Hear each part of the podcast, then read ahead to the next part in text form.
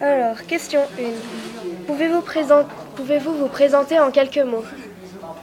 Quelques mots. Alors, euh, ben, je suis ici à l'Uni euh, pour, venir voir toute cette présentation. Euh, je suis physicien et puis enseignant. D'accord.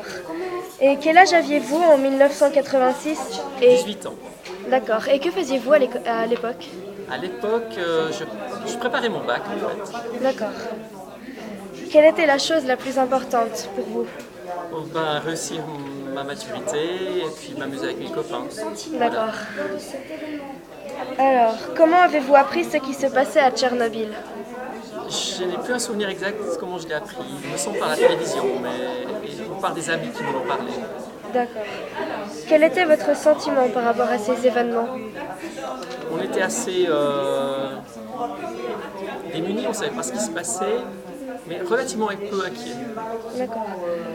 Comment a-t-on parlé de la diffusion de nuages radioactifs sur l'Europe Alors, en ce qui concerne la Suisse, je me souviens que euh, on a, c'était très clair que le, le nuage est passé au-dessus de la Suisse, qu'il a fallu euh, arrêter de consommer euh, les produits en plein air, etc.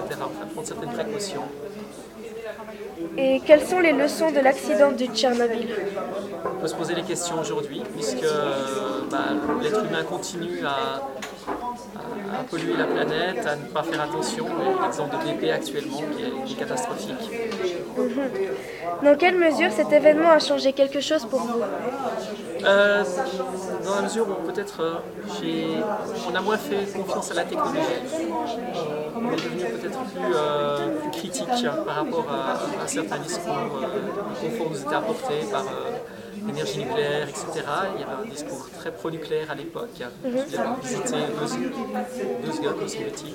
J'avais 14 ans, donc on nous rassurait que tout allait bien. En fait, on s'est rendu compte que ça, ça devenait dangereux.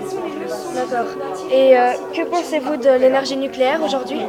Alors c'est un gros problème puisqu'on revient au galop avec elle, puisqu'on a des problèmes énergétiques euh, énormes. Donc euh, c'est une solution qui nous est proposée par la bande. J'espère qu'on réussira à développer d'autres technologies que celle-là. D'accord.